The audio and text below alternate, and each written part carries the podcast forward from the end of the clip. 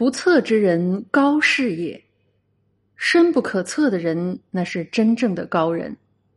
人都有他的缺憾之处，问题是人们能否摆脱他的阴影，不为其左右。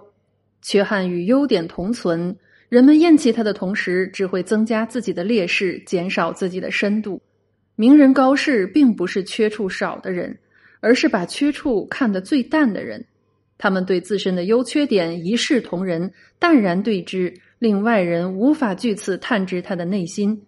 这是保身立命的最高境界。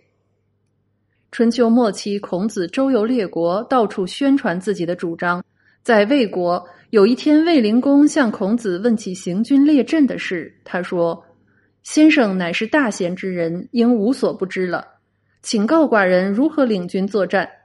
孔子说：“指挥军队打仗不是我的擅长，礼仪的事我倒是懂一点。”卫灵公十分失望，他对魏国的大臣说：“人说孔子圣贤，知天知地，看来他是徒有虚名啊。”一位大臣说：“孔子主张仁爱，反对征杀。”主公不向他请教礼仪之道，却问询杀伐之事，孔子定是心有反感，这才不肯相告。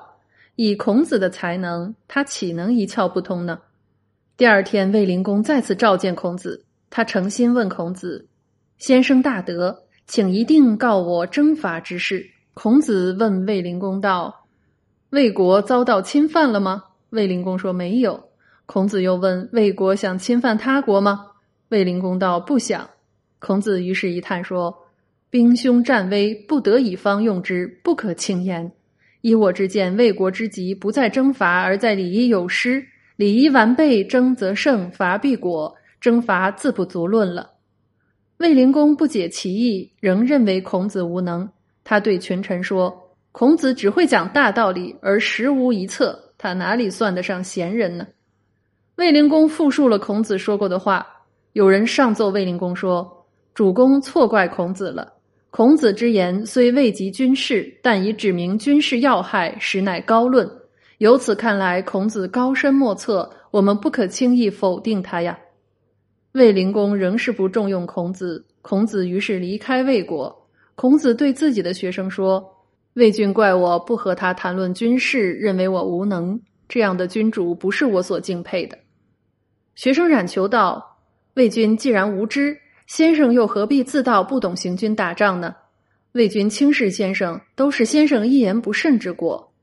孔子爽声一笑，道：“我对行军打仗的确生疏，这个缺处我并不看重。礼仪之事我知道不少，不过也不值得骄傲。一个人不能在自己的优缺点上做文章，这样他的天地就很宽了。”孔子在楚国的业邑停留时，叶公请教孔子治国之道。他愁苦说：“我千方百计想革除弊端，无奈除之不尽，这是为什么呢？”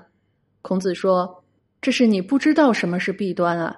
利与弊共生共灭，有利必有弊，只要利大于弊，便可行之。